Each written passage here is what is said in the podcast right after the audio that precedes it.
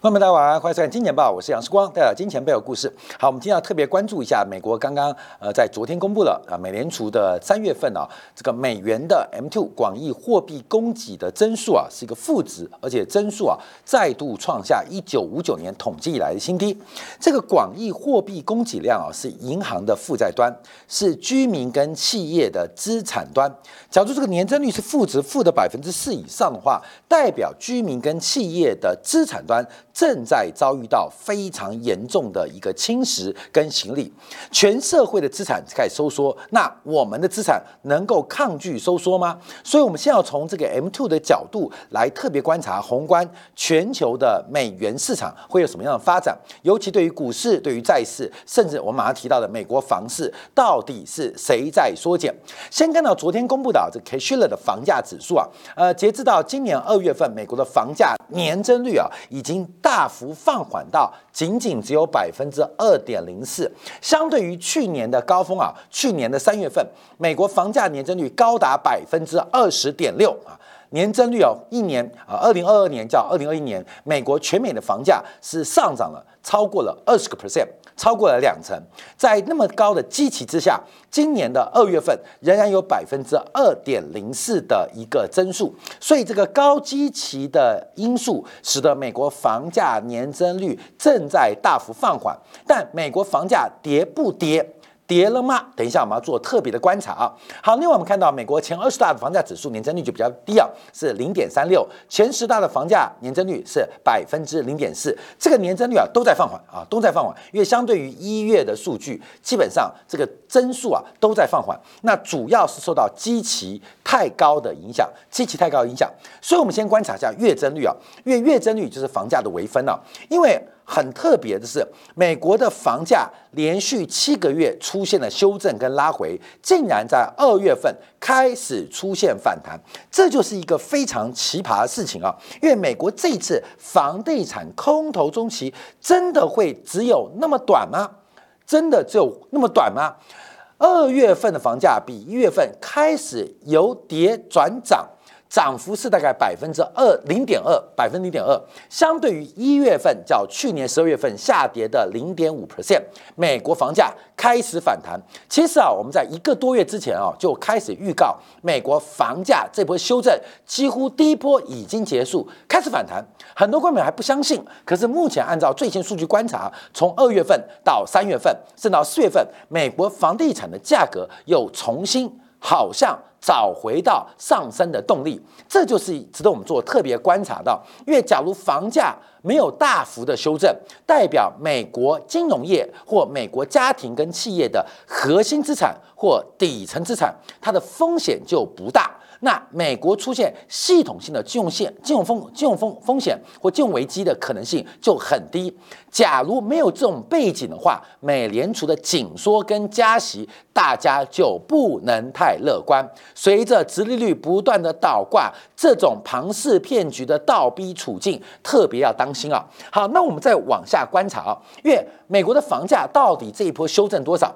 从去年六月份以来的跌幅啊，呃，总共啊，总共大概就百分之六左右吧。呃，跌幅是不太大，从百分之三百零八跌到百分之两百，呃呃，三百零八指数三百零八，呃，跌到两百九十三点，这个跌幅啊，大概就大概百分之六啊，百分之六。不管是全啊全国房价跌百分之四点九，前十大房价跌百分之六，前二十大房价跌百分之六点五，所以全美的房价跌幅其实微微的只有百分之四点九。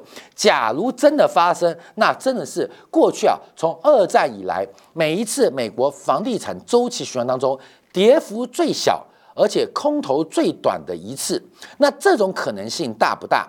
我认为是不太大。所以第一波修正之后，恐怕还会有第二波的修正。可是为什么第一波修正会那么短？因为过去房地产的周期都会至少走三到五年，呃，空头。可是这一次走了七个月。就戛然而止。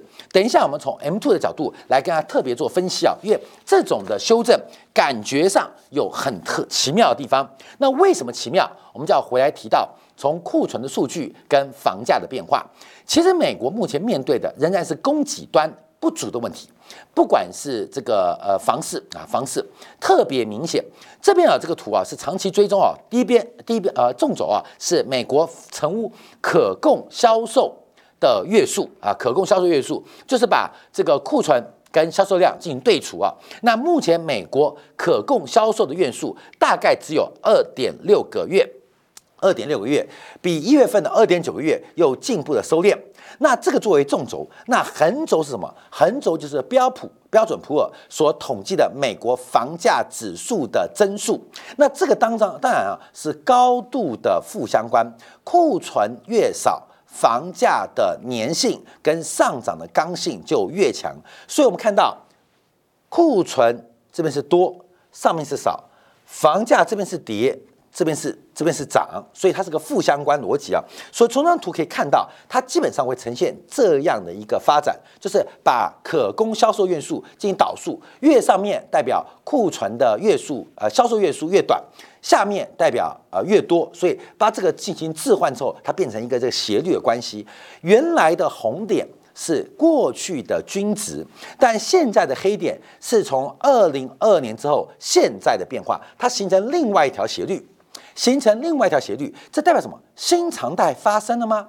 新常态发生了吗？我们不管是新常态还是旧常态，旧旧常态啊，随着美国房屋的库存不足跟供给不足，使得美国的房价不管在旧常态还是新常态，都维持相当强的刚性。那如何解决供给不足问题，来跟需求不足来进行对应？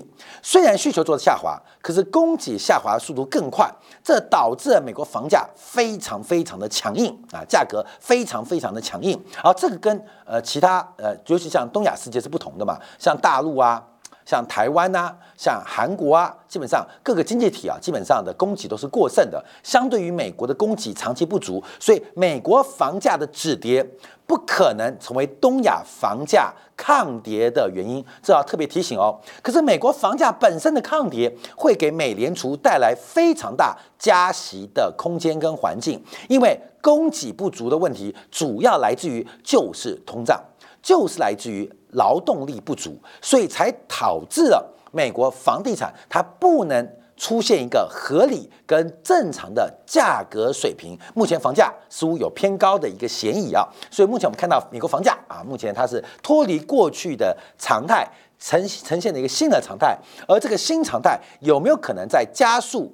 紧缩之后来进行供给的刺激跟缓解，我们要持续做观察。好，那再往下看一下，因为从昨天美国公布的新屋销售，那是三月份哦，三月份的新屋销售比二月份大幅增加了百分之九点六，远远超出市场负增长的预期。为什么说三月份超出预期？因为三月份当时美国出现了银行的挤挤兑嘛，系股银行啊，瑞信贷的破产被并嘛，所以三月份的新屋销售非常亮丽。那我们也不能排除啊，这个新屋销售公布数据。是已经完成交割的，所以会不会三月份的紧缩会滞后反映到四五四月份的新屋销售？这可能性蛮高的。可是，假如没有细股银行的挤兑，美国房地产的牛市会不会再起？从三月份的数据看起来是有一点点恐怖的哦，有一点点恐怖的哦。假如从新屋的价格观察，也是非常惊人哦。这个新成屋的价格虽然在美国房地产市场不到五分。之一，可是它常代表一个领先指标，所以目前我们看到全美的房价虽然出现了大概百分之四的修正，可是新成屋新屋的一个销售价格仍然在创下。历史新高的呃这个边缘啊，所以啊这个是特别值得做留意的。好，那我们就往下看一下啊，这往下看一下，因为我们看到这个新屋的库存跟新屋开工的一个数目啊，因为目前库存严重不足，可是新屋开工的年增率仍然是衰败衰退的，是紧缩的。所以不管新屋，不管是成屋，美国房地产目前面临最大问题就是供给不足。库存不足，美国股市其实也有这种味道。新股发行不足，再加上老股被大量的库存股回购给吃掉，所以美国的房地产、美国的股市都碰到了不是需求很好，而是供给不足跟存量不足的问题。好，那这个会影响到什么？我们看一下，在昨天美联储公布的最新三月份的广义货币的供给量 M two。事实上，美国的 M two 跟呃台湾的 M two 啊，跟大陆地区 M two 不太一样。我们要用 M 三做观察，跟我们实证做掌握。美国的 M 三跟 M two 的数量其实差距不大的。差距不大，虽然加了一个定期存款，可是市场差距很小，所以用 M two 也是可以的。很多人说不能拿美国 M two 跟中国 M two 来做对比，这的确因为他们的含义不同，他们的定义不同。可就算是用 M 三来跟中国 M two 比，那。美国的 M 三跟 M two 比，其实差距不大啊，差距不大，所以我们就用 M two 来做个比较。我在这边先做个说明啊，呃，听懂的观众朋友就知道，美国的 M 三 M two 当中间有些定期存款的差别差别啊，可差距不太大。好，三月份美国广义的 M two 货币供给量是二十点八兆美元。比二月份又下滑了两千五百七十亿美元，以年增率的角度是大幅下滑了百分之四点零五，这是创下一九五九年以来最大的跌幅。其实不是一九五九年最大的跌幅了，因为货币供给是不会减少的，货币供给是不会减少的，随着商品的交换跟服务的交换，基本上。人类的物质文明和精神文明是不断的慢慢往前进步的。作为一个流动性，作为交换的润滑剂，其实货币供给量理论上是只增不减的。只增不减的，那会出现美国 M2 连续啊这两个月出现负增长，主要是前期的增速太高，前期的存量太大，特别是受到新冠疫情的强刺激影响，导致美国的货币发行的存量过大过高，才会使得在今年以来美国的 M2 货币增量出现负增长啊，这是历史上非常罕见。一九五九年是统计以来，其实一九五九年以前往往往前追啊，大概只有一九二九年曾经会出现一点负成长的变化。好，等一下我们分析一下负成长的影响。那我们先要做解读，因为 M two M two 是银行的负债端，是我们居民跟企业的资产端，居民跟企业的资产端，也就是 M two 负增长，包括了美国甚至美元体系的资产的价格。资产的总值应该是缩小跟收敛的。这个饼多大？这饼多大？这个饼是变大还是变小？现在我们看啊这个饼是相对于去年变小了百分之四，嗯，变小了百分之四。那我们就要做个观察，因为从去年的高点是七月份，跟最新三月份的数据，从二十一点七兆掉到二十点八兆，其实美国的这个 M two 的绝对存量是下滑了百分之四点一一。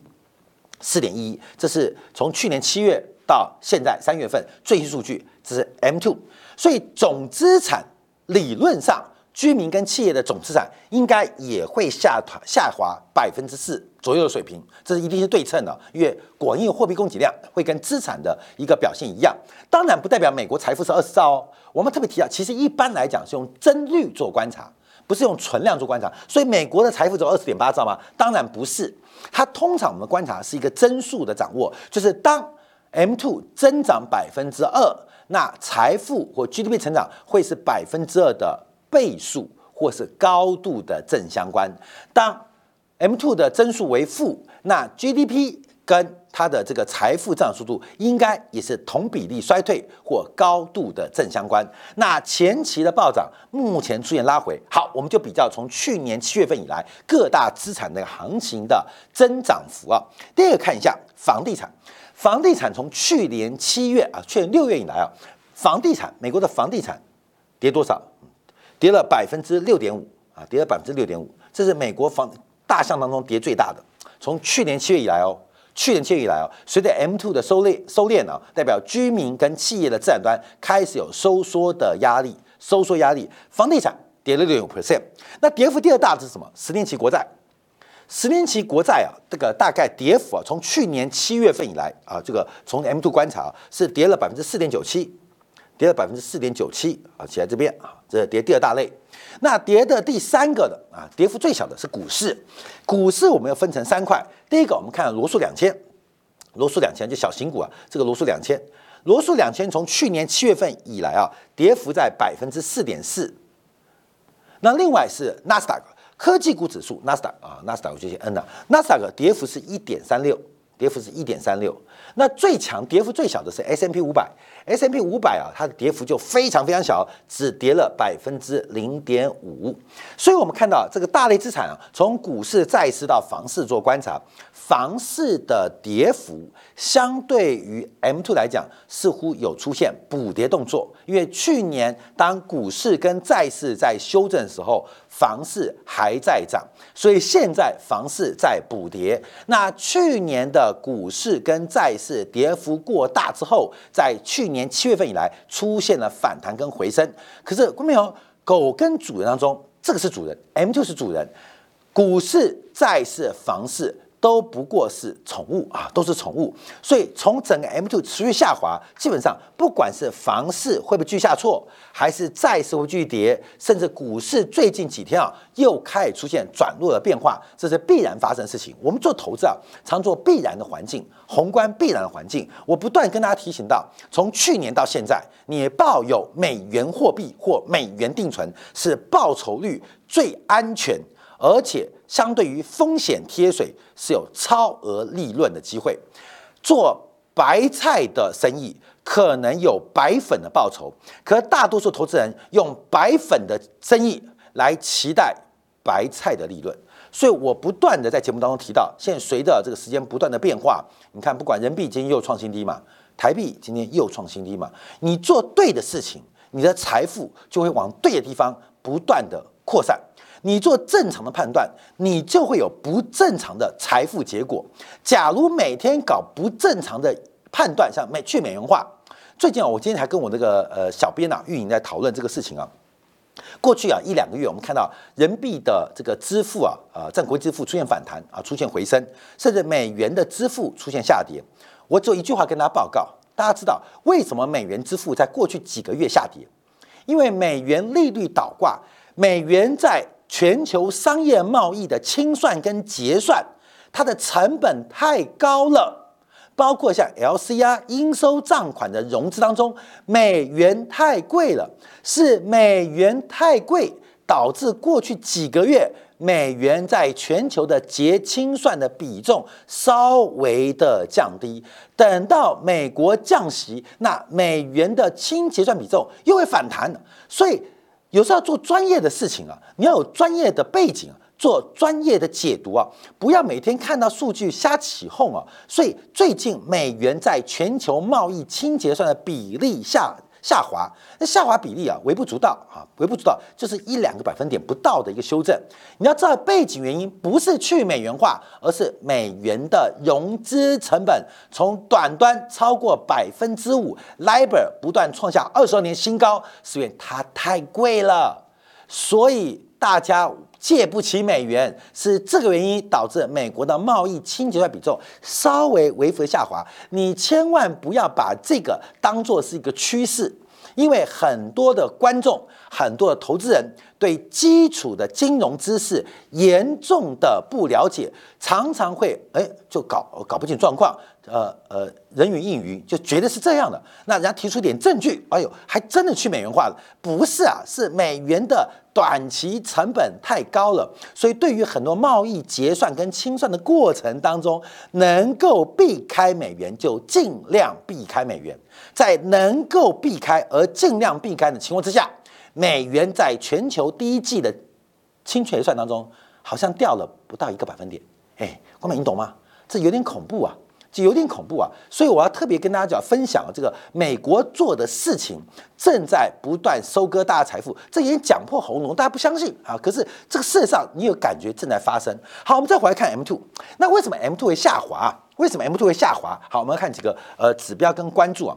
主要的原因啊，在在在这边，在这边啊，主要原因啊，我们刚才讲的 M two 是银行端的负债，是居民端或企业端的资产。那 M two 会下滑，从学理上很直观，你从公式的拆解就会很理很理很理解啊，就是当银行存款变成货币基金的时候。会使得 M two 出现下滑。那银行存款下滑为什么会转到现金？有几种含义。第一种是对于通胀预期仍然非常高，会引发居民或企业减少银行存款，进行现金的其他操作。其他操作。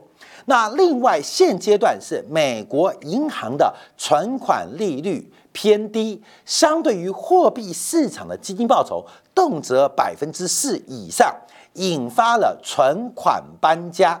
而这个存款搬家会引发 M two 在计算的过程。嗯，那直接讲了，就是货币乘数跟现金比例它是负相关的啊，就是这张图。货币乘数跟现金比例是负相关的，现金比例叫 K 值啊，这是另外一个很重要。有时候我们讲话讲比较快，现金比例什么叫做现金比例？又跟银行的呃这个叫 M2 的货币乘数什么关系啊？关没有？自己 Google 查询啊。那我们现在观察为什么 M2 会下滑？那还有个原因就是货币乘数在放缓。那货币乘数会放缓的原因，就是因为银行存款搬到了货币市场基金，这个过程导致了 M2 开始收缩，现金比例的提高，银行存款比例的降低，会直接引发。货币乘数的收敛，再加上美国是 QT，所以基础货币的发行，再加上现金比例的升高，导致货币乘数的降低，就使得美国的 M2 出现下滑。那这个中间啊，世光讲的每一句话都代表着投资方向。那这不是世光想的，这是学校有教啊。有时候我跟这个我们金金钱豹的观众讲，有的是商学院的，就是复课啊，学校都有教。那大学没教的，硕士有教；硕士没教的，很多人念博士都有做研究。所以，我们很多人是商学院毕业，可能忘记时光一讲，哎，对对对对，有教过。那更多是可能没有商学背景的，就觉得什么叫现金比例，那就是现金的比例啊，啊，不是那么简单。货币乘数啊，就是货币的乘数啊，你也可以直接拆解，可它背后有很多含义。我一直提到金钱豹的节目，有时候压扁就变结论。那你就觉得很武断，拉开就变废话，所以我还是强调，呃，自己要做点用功。那我们看这个节目，时光帮你整理好，我们团队帮你整理好，让你知道这个过程。好，那我们看美国货币乘数有个很大的变化，是从两千零八年次贷海啸之后出现的一个雪崩性的下滑。那这个雪崩下滑，事实上有个两个原因有关。第一个是美国的监管机制的从严，包括对于证券啊，不对，包括了这些呃负债啊或资产证券化的限制。第一个使得货币乘数放慢，第二个，在两千零八年之后，因为银行的超额准备金过大，也是使得货币乘数放缓的原因。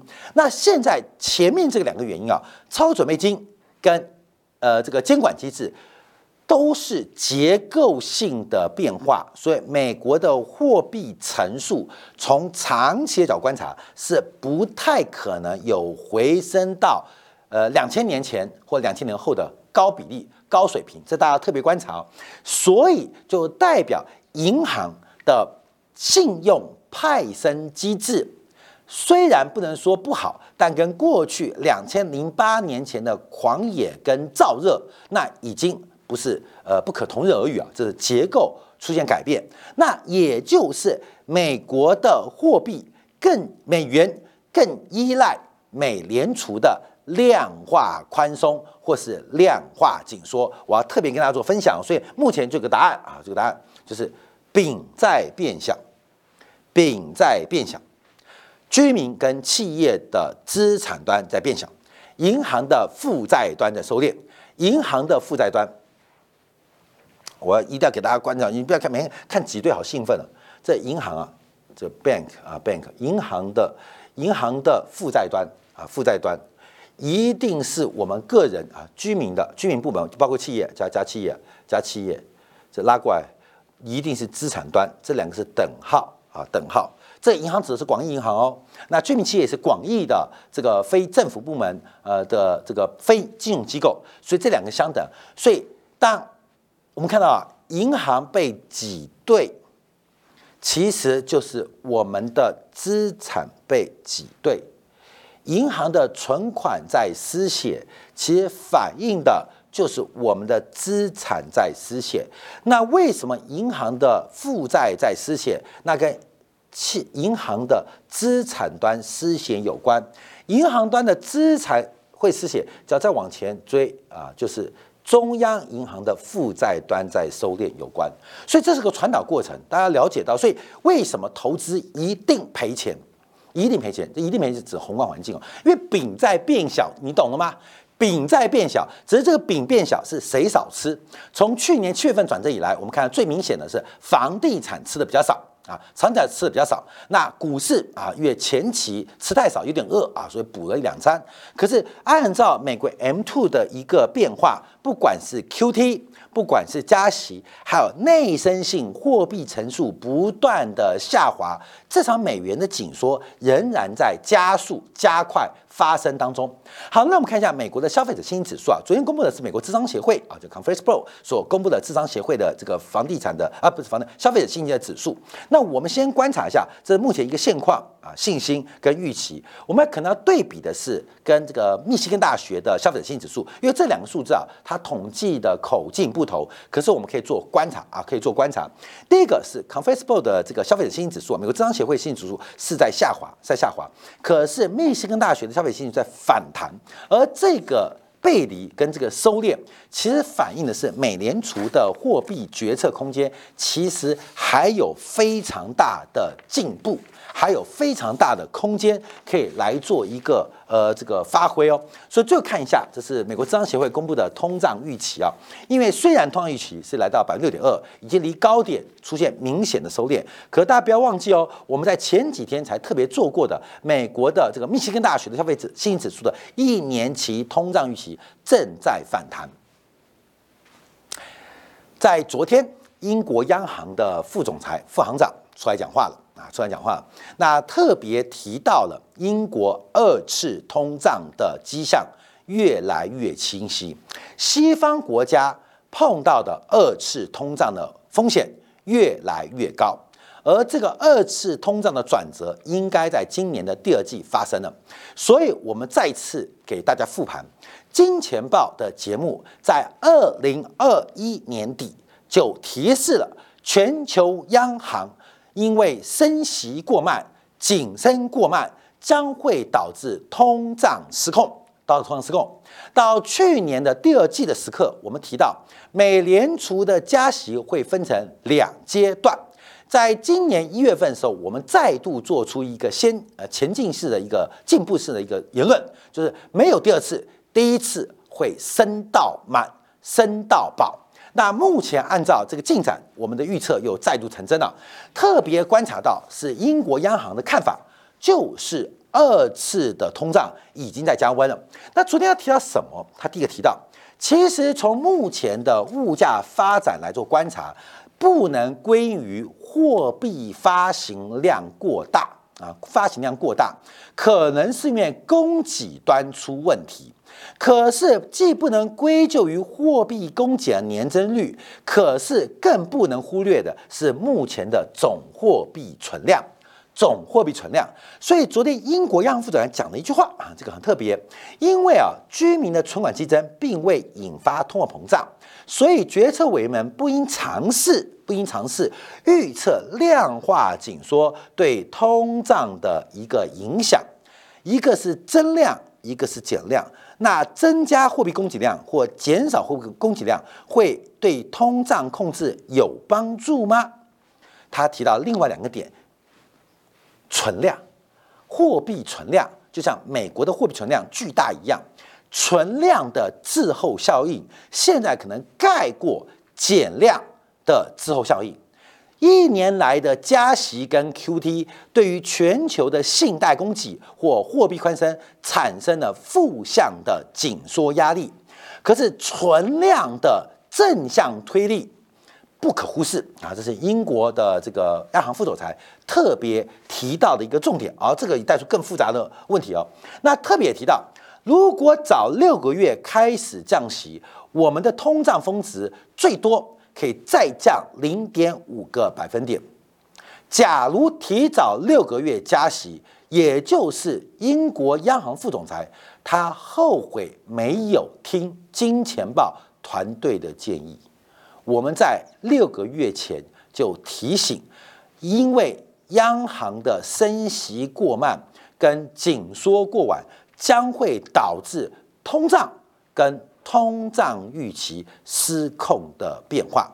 所以，我们在这个做节目当中啊，不断跟大家分享，大家注意到观察啊，这个美国西方国家的升息因素跟升息影响还会超出大家的预期，除非除非财富效应消失，除非财富效应消失。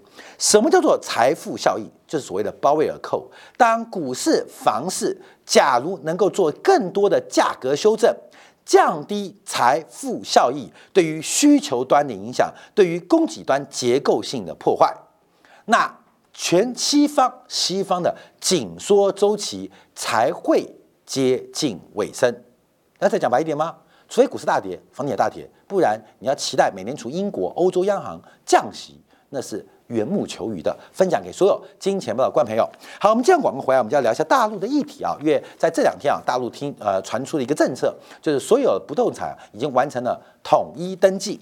那另外，中国在外交当中啊，特别是法国的大使啊，讲了一些话，引发了国际外交圈的巨大动荡。那这两件事结合，要怎么做观察跟掌握？稍后在精简部分为大家做进一步的中国资产的最新观察解读。